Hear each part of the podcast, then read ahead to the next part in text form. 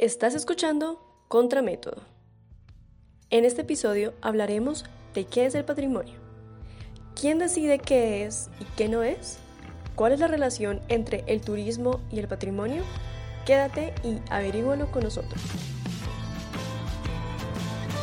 Hola, buenas a todas y todos los que escuchan. Soy Mauricio y bienvenidos a Contramétodo. En este nuestro primer capítulo de la segunda temporada hablaremos sobre el patrimonio, un tema muy amplio y diverso pero nosotros nos enfocaremos a mirar en sus etapas constructivas de algunos elementos culturales inmuebles, es decir, aquellos que no se pueden mover como edificios o construcciones. Para ello, me acompaña desde Colombia Martín Ernesto Álvarez, doctor en Historia e integrante en Contramétodo. Hola Martín, ¿cómo estás? Hola Mauricio, buenos días, buenos días, buenas tardes para todos nuestros oyentes y gracias por la oportunidad para hablar de este tema tan apasionante. Gracias, Martín. Además, como invitado especial está con nosotros Juan Felipe Pérez, arqueólogo y doctor en historia, que nos acompaña desde Italia. Gloria, Juan Felipe. Hola, ¿qué tal? Muchas gracias por invitarme y estar aquí con todos ustedes y los oyentes. Esperemos poder tener una conversación bien placentera y constructiva para entender un poco de qué se trata todo esto del patrimonio. Sí, gracias. Bien, pues algunos inmuebles han pasado a ser patrimonio ya sea patrimonio cultural de la humanidad o patrimonios locales, en el caso nada más de, dirigirse a un país, a partir de los discursos que lo contienen. Estos elementos culturales tienen diversas etapas constructivas, es decir, se han venido manifestando a lo largo del tiempo de diferentes formas. Se han anexado formas, se han anexado cuerpos eh, constructivos, se han anexado discursos.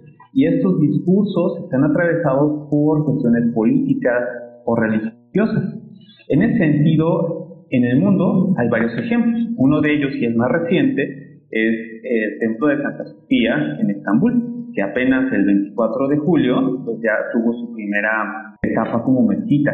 En ese sentido, eh, eh, Santa Sofía ha pasado de ser primero como basílica cristiana, luego mezquita, luego museo desde 1934. Como Estambul hay, hay otros ejemplos. En México está Cholula, Cholula eh, fue un importante centro rector en Mesoamérica.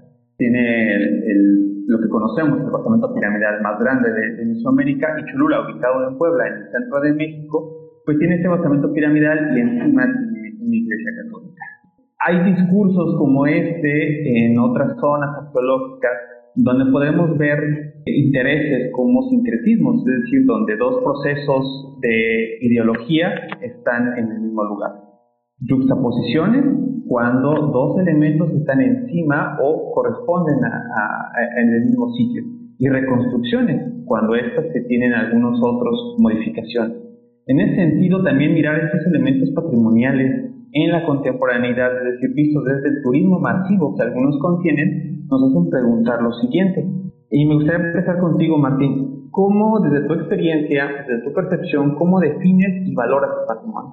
Para mí, el patrimonio, en este caso el patrimonio mueble, tiene que ver con estos lugares o espacios en donde queda una evidencia física de todas las actividades, discursos, pensamientos que ha tenido el hombre a lo largo de la historia. Son lugares en donde quedan de una manera física, tangible, palpable, estos elementos que han hecho que el hombre se haya construido en diferentes sociedades a lo largo del tiempo y del espacio. Esto hace que obviamente el patrimonio, desde mi punto de vista, no solamente se deba ver desde un punto de vista museológico, entre comillas, es decir, solamente de conservarlo y que la gente vaya y lo vea, sino también como un sitio en donde la gente entienda que sus ancestros, los hombres que vivieron antes que ellos, vivieron, amaron, se odiaron, eh, comercializaron, o sea, vivieron la vida en todas sus manifestaciones en ese mismo lugar y que varias de esas manifestaciones también están presentes en nuestra actualidad y son un recordatorio, estos lugares y edificios, de que la vida no ha sido inmutable, sino que la vida ha sido cambiante. Entonces, es valorar el patrimonio como un lugar en donde se producen discursos, donde se producen sentimientos que no solamente son los que se produjeron en el pasado, sino que también son los que se producen ahora y que de una manera u otra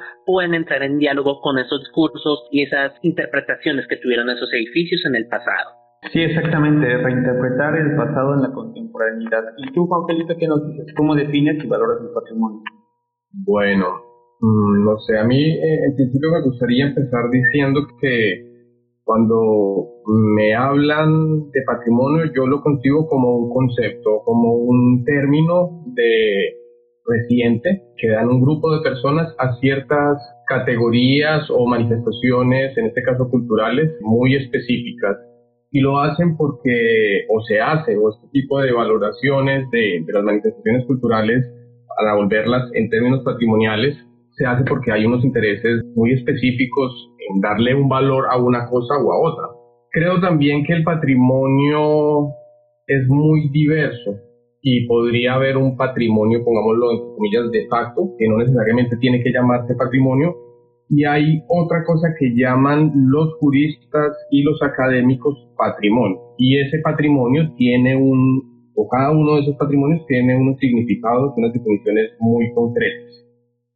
En principio, yo creo que ese patrimonio de facto se trata de construcciones sociales colectivas, es decir, procesos que hace la sociedad en algún momento, generalmente son en términos positivos, en donde se pone en valor, incluso a veces se exacerba, algunas manifestaciones culturales, materiales, inmateriales, que se conciben como fundamentales para generar una identidad, una memoria o una apropiación de, y poder también entender el territorio natural, la cultura, del que se hace o se quiere hacer parte. Yo creo que eso ocurre eh, casi que en todos los grupos humanos. Ahora, algunas de estas manifestaciones, generalmente vinculados a los procesos nacionales, identitarios de las naciones, que pueden ser muy locales o de la humanidad, se clasifican y legalizan para instrumentalizar su importancia, su protección, sus usos y su gestión. ¿Y a qué quiero llegar con esto? Hay un patrimonio que es el que nosotros conocemos, el que más escuchamos hablar, el más mediático, que es este patrimonio de la humanidad o los patrimonios nacionales, los bienes de, interés cultural, que tiene una definición que académica y legalmente son entendidos como un legado una herencia, ¿no? Algo que, que sirve para poner en valor las relaciones pasadas en lo presente y también que se tienen que hacer sobrevivir para las generaciones venideras. Es decir, en este, en este caso, por este patrimonio se trata de que sea muy diverso, que sea muy pluricultural y que pueda ser usado y aplicado para diferentes beneficios. Es, es lo que yo entiendo como patrimonio. Ahora bien, el patrimonio ya en términos más amplios se viene desglosando y, hay, y en este caso, como veremos, hablaremos de una parte del patrimonio cultural, que es este que está asociado a los monumentos, a los, a los bienes inmuebles, que tiene unas características y unas connotaciones pues también muy, muy específicas. Sí, es interesante lo que mencionas de cómo entender el patrimonio desde su construcción social y también en el sentido de entender el patrimonio como identidad, memoria y territorio. En ese sentido, me gustaría preguntarles cómo entender entonces la reapropiación del patrimonio, ¿no? en, el sentido de que el patrimonio tiene múltiples usos y fines. ¿Cómo entendemos entonces esta parte? Martín, ¿qué nos puedes decir?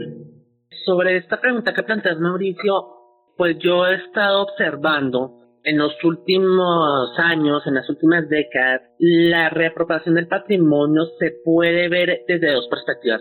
La oficial y la que no es oficial. Me explico. La oficial es justamente cuando un sitio mueble le pueden hacer la, declaratoria de, patrimonio nacional o patrimonio local, le hacen los procesos de, de, restauración y de mantenimiento y pues le dan algún uso, algunos específicos, sea un centro cultural o un teatro o inclusive hasta complejos comerciales como las plazas de mercado, pues obviamente les, les hacen el mantenimiento para que sigan teniendo un, un uso particular o ya un uso relacionado con lo cultural. Frente a ello está este uso, está esta reapropiación oficial que es la que la misma gente realiza desde sus impresiones, desde sus ideas, sobre todo desde su cotidianidad, en la cual perciben que ese escenario puede ser ya o un escenario importante de su localidad, de su territorio y que pues lo puedan conservar, lo puedan cuidar, se convierte en un nodo importante de la ciudad para reunirse, encontrarse con los amigos o se convierte en otro punto más de la ciudad en donde ya la gente pues se lo apropia de diferentes maneras, no sé, los jóvenes por ejemplo en un parque o en una extensión amplia en donde hay un sitio patrimonial lo convierten en un lugar de diversión para parchar y conversar con los amigos y en donde pues el patrimonio o ese edificio se convierte más es en un elemento del paisaje y no en algo que les dé a ellos elementos relacionados con su pasado. Entonces es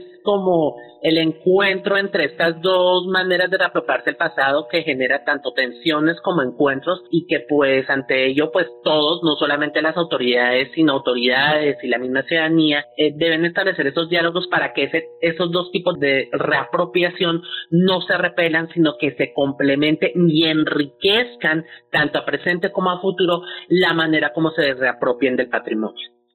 es muy interesante eso que mencionas, Martín, porque el patrimonio no, nada más está para ser contemplado, ¿no? Eh, ¿Tú qué nos dices, con Felipe? ¿Cómo entender la reapropiación del patrimonio?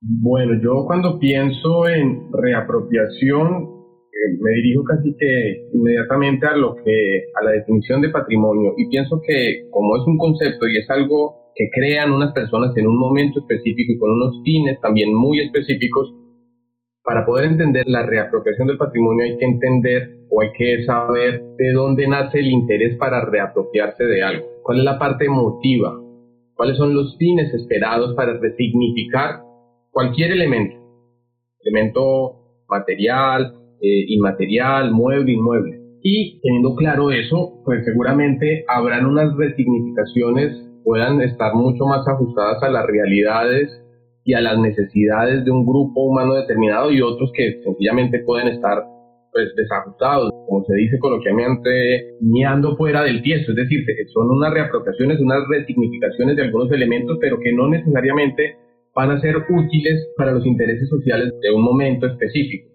Entonces me parece que todas estas propuestas de reapropiación son válidas, mucho más las que están articuladas con las necesidades identitarias y sociales de los grupos que hacen uso y provecho cultural de los, de los bienes o elementos que son considerados patrimoniales.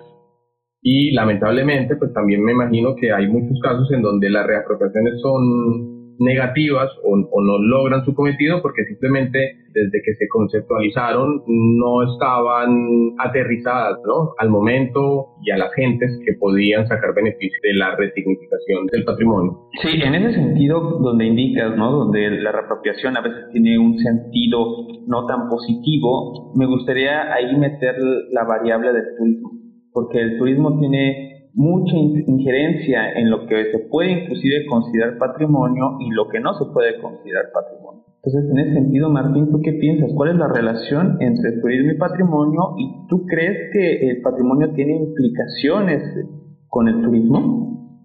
Bueno, parto de a partir de la última pregunta. El patrimonio sí tiene implicaciones en el turismo, efectivamente, porque cuando un lugar se le señala que es un sitio patrimonial que tiene hondas raíces en la gente, que tiene unos significados de, sobre las actividades, los pensamientos de los hombres en el pasado, pues claro, esto es un top que ayuda a que pues el turismo tenga mayores utilidades y sobre todo una masiva acercamiento por parte de los posibles clientes, toca decirlo así, en este caso de los turistas. Entonces, yo veo que la relación entre turismo y patrimonio está muy mediada más por el aspecto económico, por el aspecto monetario, en el sentido de que si este lugar tiene un patrimonio significativo no solo para la gente, sino que inclusive es algo que puede colocarse en, esta categoría de patrimonio histórico, patrimonio de la humanidad, entonces tiene que ver con todos los habitantes del planeta Tierra y de esta manera entonces atraemos más a la gente. Esto hace que obviamente, claro, la gente vaya allá,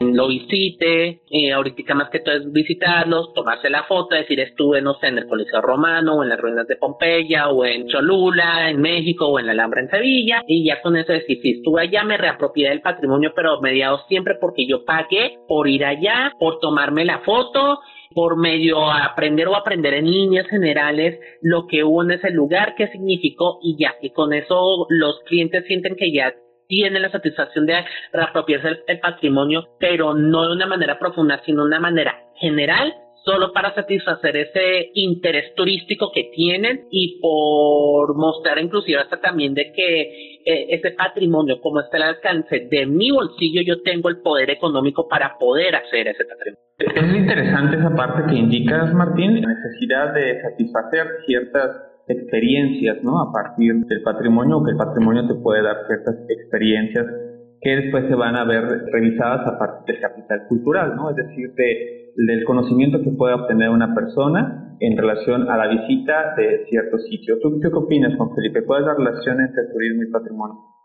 Bueno, yo entiendo el turismo de nuestros tiempos, el turismo que conocemos casi que todos nosotros ahora, como una de las formas actuales o una de las, de las actividades del ser humano moderno que va en consecuencia con la lógica capitalista moderna ¿no? y global, en donde lo que es cualquier actividad o cosa que se haga o se proyecte debe estar pensada y estructurada para sacar un provecho económico, en este caso a los bienes culturales, explotándolos. En ese sentido, el bien cultural, que no necesariamente tiene que ser turístico, es entendido y es resignificado como un recurso que tiene un provecho económico. Y en esta estructura, pues se pierde y se gana. Generalmente se pierde mucho de la importancia cultural, histórica y el legado de que generalmente pueden tener algunas manifestaciones culturales y pues se gana capital, ¿no? Se gana capital en función de cosas que no necesariamente estaban pensadas para ser turísticas. Y vuelvo y me remito a la primera intervención que les hice cuando pensaba que el patrimonio funciona en diferentes etapas, escalas y no necesariamente lo que digan los académicos o la ley sea igual para un patrimonio que no está normalizado o legalizado o clasificado o enlistado en lo que nosotros entendemos, en lo que mundialmente se conoce como un bien perteneciente al patrimonio de la humanidad o de un bien de interés cultural del ámbito nacional. Entonces yo creo que podría existir patrimonio cultural que no tenga una explotación turística. Creo que es altamente posible. Creo también que es altamente posible que haya una explotación turística del patrimonio que no siga la lógica capitalista moderna. Es posible, aunque es muy difícil de encontrar ese tipo de ejemplos, pero sí podría haber un turismo en donde alguien interesado realmente en la manifestación cultural vaya y, trate de entender y trate de hacer suyo algo que evidentemente no es suyo, pero que quiere hacer, interiorizarlo y, sentirlo como algo con lo que se pueda sentir identificado. Y actualmente lo que uno ve y se escucha y realmente el, el peligro es el turismo deshumanizado que simplemente está en función de generar y generar recursos y dividendos que destruye el patrimonio en sí y desdibuja pues toda la labor que pueden efectuar las comunidades, incluso los académicos y las leyes para proteger y salvaguardar un bien cultural. En ese tenor, Juan Felipe, eh, me gustaría preguntarte, en la protección y divulgación del patrimonio, entonces, ¿cuál debería ser el papel de los gobiernos, de las ONG, e inclusive si las industrias y las universidades deben de estar cercanas al manejo, divulgación y protección del patrimonio? Esa es una pregunta muy difícil, como todas las otras que han hecho y muy difícil de, de poder yo dar algún punto definitivo al respecto. La vinculación de los gobiernos, de los profesionales o de cualquier persona que quiera mediar o ser parte de un proceso de puesta en valor de un patrimonio cultural determinado, creo que se debe regir por unos preceptos muy universales, como primero respetuosos, respetuosos en todo sentido, con, con el otro, con los otros que estuvieron y con los otros que estarán. Tiene que ser amplio, amplio en el sentido en que no debe excluir ninguna posibilidad que la mayor cantidad de personas puedan hacer parte y sacar beneficio de los proyectos de reapropiación cultural que se pongan en curso tiene que ser diligente y simple en que se debe evitar burocracia para poder, si es que llegase a ser el caso, proteger algo que esté en inminente estado de desaparecer y que sea realmente relevante e importante para, para protegerlo.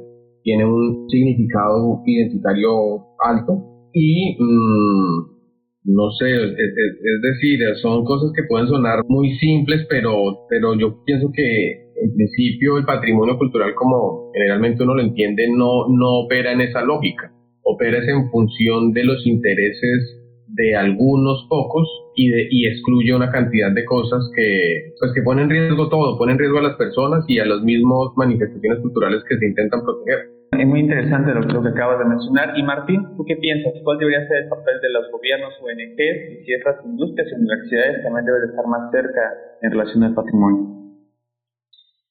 Bueno, considero que pues los gobiernos, esto debe ser mirado por, por cada sector, tanto en particular, pero también de manera conjunta. Los gobiernos no solamente tienen que ver el patrimonio como una posibilidad monetaria, turística, de atraer más más, más gente, sino sobre todo teniendo presente que ese patrimonio corresponde a la localidad, a la gente que lo vive, lo conoce, lo percibe y que es a ellos a los que tiene que llegar allá, no solamente para arreglarlo, mantenerlo, restaurarlo, sino que la gente, sino que la gente que vive ahí entienda que ahí están todos los, los habitantes de presentes. Eso por una parte de las ONGs particularmente lo digo por el caso de la UNESCO, sí considero que la UNESCO de un tiempo para acá se ha vuelto una entidad bastante paquidérmica, que solamente en determinados casos de resonancia mundial ahí están presentes. Claro, uno sabe que estos organismos del sistema de Naciones Unidas pues se han vuelto un nudo burocrático bastante complejo, pero es necesario que otra vez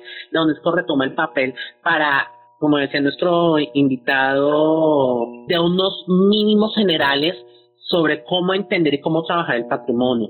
Las universidades considero que sí es fundamental, sobre todo para que nosotros los académicos no solamente trabajemos este patrimonio desde la academia, desde el salón de clase, sino que en la calle, en donde están estos, en donde están estos patrimonios, salgamos y le podamos contar a la gente lo que nosotros desde nuestra divulgación, desde nuestro conocimiento, hemos encontrado de esos lugares. Y por último, con las industrias, bien o mal, las industrias turísticas pues también han, han hecho se han metido ya en esta en, en, este tema porque obviamente para ellos es importante generar capital y obviamente ese capital también se ha convertido en un elemento importante de los de los gobiernos. Entonces considero que pues a las industrias también toca potenciales de que listo ustedes son actores importantes porque pues generan capital no solo para ustedes como sector privado sino también para los gobiernos pero también entendiendo de que pues ya de un tiempo para acá el patrimonio tiene que ser mirado sin el lucro sin el lucro turístico y sin llegar a esta sobreexplotación turística.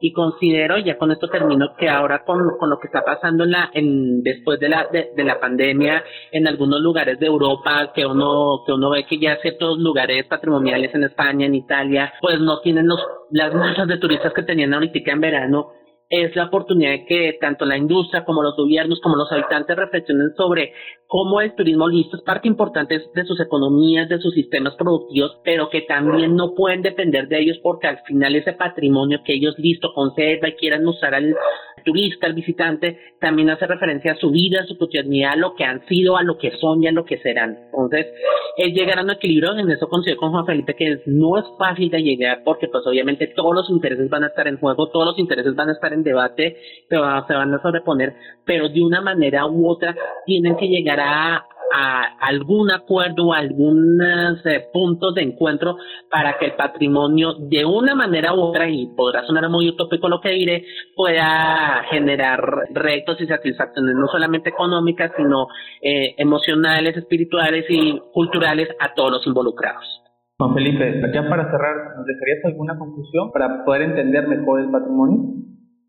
Yo creo que para poder entender el patrimonio se debe tener una mente abierta, tener claro que hay muchas formas de ver y entender el pasado, el presente y el futuro, que generalmente se nos carga de mucha información y esa información a veces nos hace mucho ruido para poder entender que el mundo opera de diferentes maneras y que lo que para, nosotros puede ser patrimonio, para otra persona puede no serlo y que es totalmente respetable. Y posiblemente lo que para nosotros no es patrimonio, para otra persona sí lo es. Y deberíamos también estar por lo menos en la capacidad de poder pensar y, hacer mapas conceptuales en nuestra cabeza. Y solo con eso, solo con esos ejercicios, creo que uno puede llegar a entender y a ser más respetuoso y responsable cuando quiere consumir patrimonio y cuando quiere también preservar su patrimonio y ponerlo en valor frente a los suyos y frente a los demás. Si ese ejercicio se interioriza en cada persona, posiblemente los funcionarios o las entidades o los que lleguen a hacer las leyes y las normativas para proteger el patrimonio legal o el que está categorizado en listas, posiblemente puedan tener una mayor sensibilidad para generar los estatutos que, que van a regir, que van a conservar y que van a proteger y que van a difundir ese patrimonio o esas manifestaciones culturales. Pues la definición de patrimonio está, ha estado en constante transformación y eso es una cosa también muy importante. El patrimonio no es estático. El patrimonio no hace referencia al pasado solamente, ni a las cosas que están en ruinas o que son monumentos. El patrimonio es, es como un organismo vivo que se va transformando en el tiempo, que se va nutriendo, que se va, como lo hablaban al inicio de, de las preguntas, al que se le pueden poner, superponer, juxtaponer, destruir, reconstruir. O sea, es una cosa bien, bien interesante. Es casi como un organismo vivo que perdura mucho más de lo que duran nuestras vidas en la Tierra. Entonces, teniendo claro que, teniendo claro eso, yo pienso que se puede cohabitar, convivir y respetar y ser mucho más responsable con los bienes culturales que llegan, que pueden llegar a ser patrimoniales. Sí, muy interesante esa parte que, que indicas. Y sí, podríamos cerrar con que el patrimonio está en constante transformación, ¿no? Y el patrimonio tiene múltiples etapas constructivas que él o los visitantes pues, se tienen que hacer preguntas cuando se, se visite, se consuma, se difunda, se proteja. Muchas gracias a los invitados. Gracias, Juan Felipe. Gracias, Martín. A nuestros radioescuchas los invitamos a revisar nuestras redes sociales en Facebook, Instagram y Twitter y escucharnos en Spotify, iTunes, Anchor, YouTube. Invitamos a escuchar otros podcasts de otros colegas como Pura Carreta y Políticamente Desubicado. Nos vemos en el próximo capítulo. Gracias. Gracias por conectarte a Contramétodo. ¿Te dejó pensando este episodio? Te invitamos a preguntarnos por las redes sociales. Hasta la próxima.